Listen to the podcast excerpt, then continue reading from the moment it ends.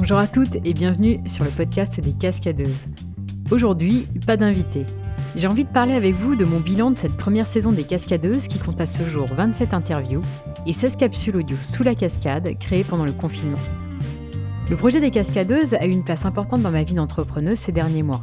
Et aujourd'hui, j'ai envie de vous parler de quelques constats que j'ai pu faire au fil des interviews et de certains mythes liés à l'entrepreneuriat. Pour revenir au point de départ, j'ai lancé le podcast quand j'ai choisi de devenir moi-même freelance en communication et web design. Quand j'ai commencé, comme beaucoup, j'étais rempli de doutes, d'un imaginaire qu'il fallait que je déconstruise pour bien cerner l'entrepreneuriat et savoir dans quoi je mettais les pieds. Avant toutes ces rencontres de femmes, j'avais pas mal de clichés et de mythes en tête.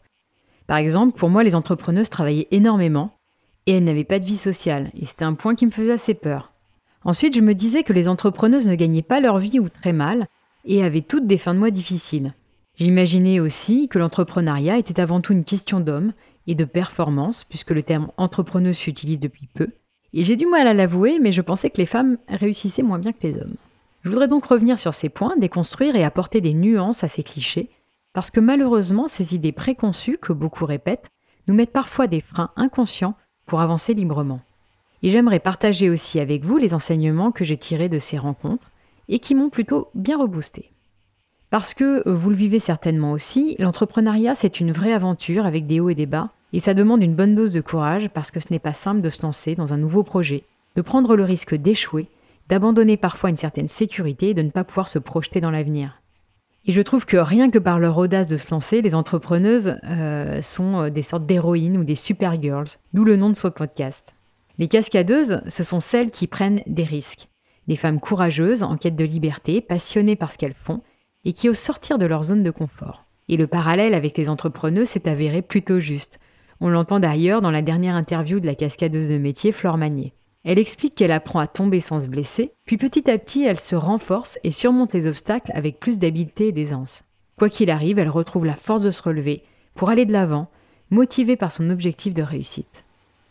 Ce parallèle est très parlant pour moi car l'entrepreneuriat est intimement lié à la quête de soi et à une quête de sens.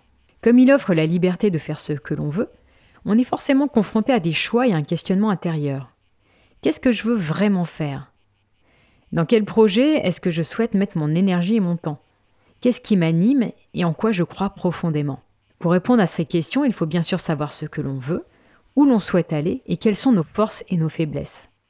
Et là commence ce fameux travail d'introspection pour mieux comprendre son propre fonctionnement et se connaître hors des sentiers battus, hors des cadres qui ont jalonné notre vie depuis l'école maternelle. Pendant les interviews d'entrepreneurs, j'avais envie de savoir quelles avaient été leurs logiques, leur cheminement de pensée pour faire leurs propres choix. J'ai distingué deux profils d'entrepreneuses. Celles qui se sont lancées dans l'entrepreneuriat rapidement après leurs études et l'ont envisagé comme une carrière.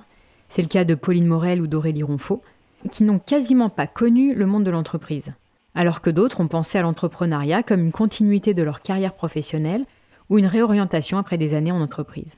Celles qui ont quitté le salariat pour devenir entrepreneuses ont toutes connu un point de rupture qui les ont conduites à changer de vie. Il s'agit souvent d'une épreuve difficile à vivre qui remet en question leur modèle. Il peut s'agir d'un burn-out, un divorce, un deuil, un déménagement, une maladie. Étonnamment, les motivations ne sont pas financières. Aucune ne s'est lancée en aspirant à devenir la reine du pétrole. Elles souhaitent gagner correctement leur vie tout en respectant leurs convictions profondes et un besoin de changement lié à l'insatisfaction au travail, à la recherche de l'épanouissement, au désir de se challenger et d'exprimer sa créativité, de rechercher aussi une certaine indépendance et autonomie. Certaines avaient un besoin fort de trouver un équilibre entre la vie professionnelle et familiale. C'est le cas des mompreneurs comme Marie de Montlouze ou Juliette Siozac. Il faut le dire, la création d'entreprise permet plus de flexibilité en termes d'heures et de lieux de travail, qui concordent plutôt bien avec les besoins des enfants et les horaires d'école. D'ailleurs, je précise quand même qu'il est tout à fait possible de bien gagner sa vie en tant qu'entrepreneuse. Simplement, il y a un temps de construction de son projet et un investissement incontournable, au moins la première année. On doit bâtir tout un nouvel écosystème de son entreprise, et c'est un gros travail qui ne rapporte rien au départ, mais qui porte rapidement ses fruits souvent de manière organique, au travers de petites victoires d'abord, puis de vrais succès, qui deviennent chiffrables. Cette phase de construction est souvent très riche socialement, car elles le disent toutes, elles ont fait énormément de rencontres marquantes, comme Elodie Vibang qui en parle très bien. Ça devient presque un mode de vie, et c'est vraiment une dimension passionnante de l'entrepreneuriat. Bref, il se joue vraiment quelque chose au niveau de la femme et de l'entrepreneuriat depuis quelques années. C'est une sorte de chemin de traverse dont les femmes se sont emparées pour reprendre le pouvoir et adapter leur vie professionnelle à leur réalité. Alors, est-ce que les femmes sont des entrepreneuses aussi performantes que les hommes? C'est une question à laquelle je ne peux pas répondre. Mais ce que je peux dire, c'est qu'elles inventent leur propre modèle et qu'elles l'adaptent à leur environnement pour concilier leur vie de famille, leurs convictions personnelles et leur désir de s'épanouir. C'est aussi une question que je vais creuser davantage dans la saison 2 des Cascadeuses qui sortira à la rentrée de septembre et qui s'intéressera à ces femmes qui ont pris le pouvoir.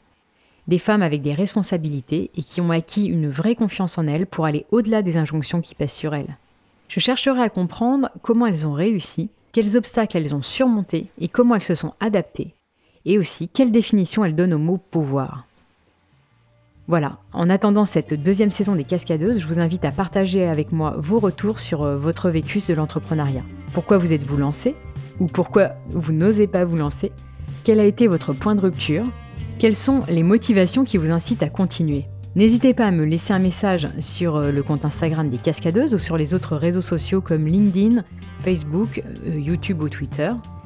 J'ai vraiment envie de connaître vos ressentis et échanger avec vous sur ce sujet de société que je trouve vraiment passionnant et où il y a encore beaucoup de choses à inventer. J'espère pouvoir échanger avec vous cet été sur les réseaux sociaux.